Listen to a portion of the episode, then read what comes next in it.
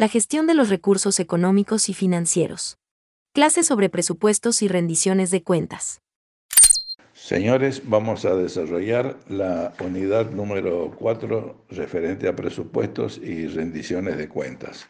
Hablemos de presupuesto. Dentro de la planificación tenemos al presupuesto y dentro del control tenemos a la contabilidad. El presupuesto elabora el plan de acción a desarrollar con sus objetivos, sus metas, lo que quiere hacer, lo que quiere alcanzar. Y la contabilidad refleja lo efectivamente hecho. De la simple comparación surgirán diferencias que se deben analizar. Para efectuar esta comparación debemos utilizar la misma estructura de información. El presupuesto y la contabilidad deben basarse en el mismo plan de cuentas. En la universidad el presupuesto muestra la intencionalidad que persigue la misma. Es un simplemente es un proyecto y la contabilidad a través de los informes y los estados financieros, balances, muestra lo efectivamente ejecutado, muestra la realidad. De esa comparación surgen automáticamente diferencias sobre lo que se hizo, sobre lo que no se hizo y estaba proyectado y sobre lo que se hizo sin haber estado proyectado. El presupuesto es un plan de acción cuantificado para un periodo dado. Puede ser hecho a nivel de departamento o centro de costos a quienes se le ha asignado responsabilidades eh, por las metas en el corto plazo. En las universidades los centros de costos están representados por las unidades, los sectores, rectorados, las facultades, institutos, departamentos, carreras, programas, convenios, eh, también por docencia, investigación, extensión y gestión, que son las funciones de las universidades. Si bien los centros de costos pueden elaborar sus propios presupuestos, la decisión final debe ser de nivel superior, Consejo Superior, Rectorado. Para presupuestar hay que basarse en un pronóstico de ingresos, es decir, de aranceles, y sobre él se efectúan los, los respectivos presupuestos. Los ingresos y egresos de fondos en el tiempo no son coincidentes ni iguales en su monto. Cuando no coinciden, que es lo, habitual, surgen los llamados superávit o déficit de fondos. Superávit o déficit de fondos, no de resultados. El área financiera debe dar adecuado tratamiento a, este, a estas diferencias. No debe existir en el presupuesto sobre, sobre presupuestación, es decir, no puede haber un presupuesto que sea muy detallado ni tampoco que sea muy global porque uno obstaculiza las decisiones y el otro impide su análisis. Lo importante es efectuar un seguimiento permanente a través de, la llamada ejecución presupuestaria, es decir, la comparación entre el presupuesto y la contabilidad, y explicar las diferencias por cada uno de los responsables de los centros de costos. Si la diferencia es positiva, la decisión será en el mismo sentido. Si la diferencia es negativa, habrá que tomar una medida correctiva. En virtud de lo que el presupuesto refleja movimientos de fondos por el método percibido y la contabilidad utiliza el devengamiento como base de su eh, accionar, se plantea un problema de compatibilización. Aquí surge el problema de que un resultado financiero positivo no es un resultado contable positivo. Recordemos que la contabilidad trabaja con el devengado y puede incluir en el mismo, incluye eh, cuentas a cobrar y a pagar que no han sido ni cobradas ni pagadas, gastos pendientes que no han sido pagados, aranceles por percibir que todavía no han sido cobrados. En cambio, el presupuesto es un movimiento de fondos por lo tanto, registra solo lo ingresado o lo egresado. Bien, puede existir un flujo de caja negativo y sin embargo puede haber un superávit. Eh, veamos un pequeño ejemplo a ver si nos, eh, nos clarifica. Supongamos que tenemos aranceles por eh, un presupuesto de un curso. Aranceles 10 mil pesos y tenemos como gastos docentes 5.000, material didáctico 2.000 y la compra de un equipamiento para dictar el curso 4.000. lo cual me hace un total de 11 mil pesos. En definitiva, ingresaron 10 mil, pero han salido 11 mil. Me da un flujo de caja negativo. Pero desde el punto de vista contable, obtenemos un resultado positivo de 3 mil. ¿Por qué? Porque el equipamiento de 4 mil no es un gasto, sino es un bien que queda en la universidad y por lo tanto no debiera estar incluido en este eh, análisis. Por lo tanto, puede haber flujo de cajas con un signo positivo o negativo y resultados contables negativos o positivos. Pueden coincidir o no. Bien, tipos de presupuestos. Existen varios tipos de presupuestos. Tenemos el presupuesto base cero y el presupuesto incremental. El base cero es aquel que toma que no toma en consideración ninguna experiencia. Es una preparación más costosa, más lenta, más profunda, pero tiene que justificar todo lo que se coloca en el presupuesto. Eh, obviamente hay que usarlo siempre cuando uno presupuesta actividades, carreras, cursos nuevos. El presupuesto incremental toma como base el presupuesto anterior al cual se le hacen los ajustes necesarios para el nuevo periodo. Eh, tiene un inconveniente que es el de crear antecedentes, precedentes de gastos como derechos adquiridos por los distintos departamentos. El presupuesto también puede clasificarse en ascendente y descendente. El presupuesto ascendente, de abajo hacia arriba, consiste en que los mandos medios formulan su propio presupuesto, siendo un método participativo democrático. El presupuesto de arriba hacia abajo es cuando consiste en instrucciones emanadas del nivel superior para su confección y quien define metas, límites y procedimientos. Otra clasificación, presupuestos rígidos y flexibles. Los presupuestos rígidos autorizan partidas con imposibilidad de modificarlas se consideran que las partidas fijadas deben cumplirse totalmente, que es el caso de universidades públicas, el caso del presupuesto público. En las universidades privadas se utiliza solo para casos muy concretos, cuando son convenios con instituciones, subsidio con el Estado, donde obviamente no se puede modificar lo que se ha eh, pactado. Los presupuestos flexibles permiten el traslado de partida y consideran que no es un fin en sí mismo, sino es un medio para conseguir las metas que se han planificado. Es conveniente elaborar presupuestos alternativos en función de ingresos probables. Por ejemplo, si hacemos un presupuesto para 1.100 alumnos, podríamos hacer un presupuesto complementario para 1.000 y otro para 1.200. Es decir, presupuestos optimistas y pesimistas alrededor de un presupuesto normal.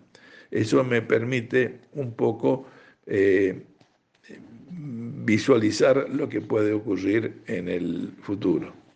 También existen presupuestos de corto y largo plazo. Tradicionalmente el presupuesto es el de corto plazo, es el, presupuesto anual y que se corresponde con el balance anual obligatorio. Los de largo plazo son presupuestos plurianuales que corresponden a periodos de entre 2 a 5 años, donde básicamente se hacen cuando las universidades emprenden grandes proyectos de inversión y también cuando lo quieren hacer coincidir con los mandatos del rector o decano con la finalidad de evaluar la gestión en su conjunto. Ambos presupuestos son simultáneos, no son excluyentes, como en los casos anteriores. A medida que se va realizando el de corto plazo, también se va adaptando el de largo plazo aunque este último con partidas un poco más generales o globales. Hay que tener en cuenta una serie de aspectos concretos en la confección del presupuesto. En primer lugar, hay que distinguir entre lo que son gastos fijos y variables. Los gastos fijos dependen no dependen del nivel de alumnos. Por ejemplo, eh, el caso de los de los sueldos del personal, de los alquileres, de la amortización de los bienes de uso, de los sueldos de los directores de carrera, decanos. Los gastos variables dependen del nivel de alumnos, es decir, caso del material didáctico, por ejemplo, o de la cantidad de docentes, También existen gastos semivariables, es decir, donde se mantienen fijos por determinado periodo o cantidad de alumnos y posteriormente dan un salto, un escalón y pasan a otro, eh, a otro valor. En el presupuesto debe existir un grado razonable de desagregación de la información. Si es muy global, impide el control, si es muy detallada, eh, afecta la operatividad de la institución. Debe existir un control presupuestario periódico, mensual y acumulado anual sobre la ejecución presupuestaria. Recordemos que la ejecución presupuestaria es la comparación entre lo presupuestado y lo contabilizado, entre lo previsto y lo realizado.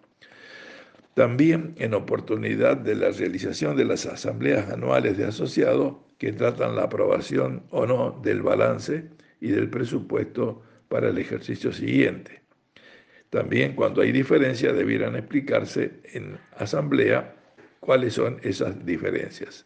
Deben existir procedimientos formales relativos a cómo se confeccionan pautas, criterios o normas y cómo se aprueba, si se aprueban por el acta de la Asamblea, por resolución del Consejo Superior, etc.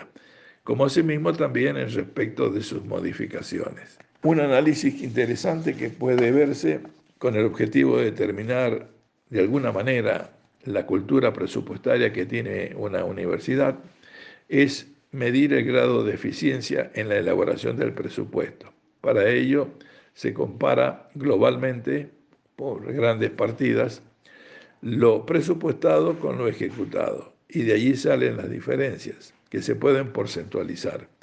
En ese caso, ese porcentaje nos daría el nivel, el nivel de eficiencia en la presupuestación. Correspondería aquí analizar el presupuesto de cursos, el, punto de equilibrio para calcular el cupo mínimo de eh, alumnos para cubrir los costos de un determinado curso o evento y el tema del cash flow, que es una herramienta de planificación financiera. Es un presupuesto en el fondo. Estos elementos eh, los remito a, la eh, bibliografía eh, correspondiente por ser de carácter numérico, difícil de explicarlo sin tener este, en vista esa información. Rendiciones de cuentas. ¿Qué es rendir cuenta? Es expresar en forma documentada este, una administración de bienes de terceros. La rendición de cuenta es inherente a toda administración de recursos de terceros. Siempre que se manejen recursos de terceros, debe efectuarse rendiciones de cuenta. Las mismas deben ser aprobadas. Pueden ser aprobadas expresamente o tácitamente. Cuando existan rendiciones continuas, la ley dice que la aprobación correspondiente al último periodo eh, presume que fueron aprobadas las anteriores. En el caso de las universidades privadas debemos distinguir dos tipos de rendiciones. Una de carácter general, que hace a la gestión realizada por los consejos directivos o superiores de las universidades, que tienen la obligación de presentar la, a consideración de la Asamblea la documentación de la gestión realizada, consistente en la memoria, los estados financieros y el presupuesto fundamentalmente. Si bien no recibe la denominación de rendición de cuentas, en realidad lo es, porque lo que se está haciendo, en el caso que las universidades sean asociaciones civiles, se está aprobando la gestión de los responsables. La, también es similar la situación para cualquier entidad eh, comercial. Las universidades públicas están sometidas a un sistema de rendición de cuentas por los fondos que reciben del Estado y de otras fuentes. Para ello existen disposiciones específicas. El otro tipo de rendición se refiere a casos puntuales dentro de la universidad donde quien recibe fondos para un determinado fin se le hace un cargo y luego de ejecutar las acciones correspondientes produce un descargo documentado de la totalidad o parte de los fondos recibidos. En el caso que se reciban fondos del Estado para subsidiar investigaciones u otras actividades, debe rendirse cuenta en función de lo que ellos establezcan, dado que son fondos públicos. Si se trata de fondos recibidos de empresas u organismos no estatales, la rendición de cuentas es menos formal y sujeta a los requerimientos que ellas establezcan. Un ejemplo de rendición de cuentas puede ser el siguiente.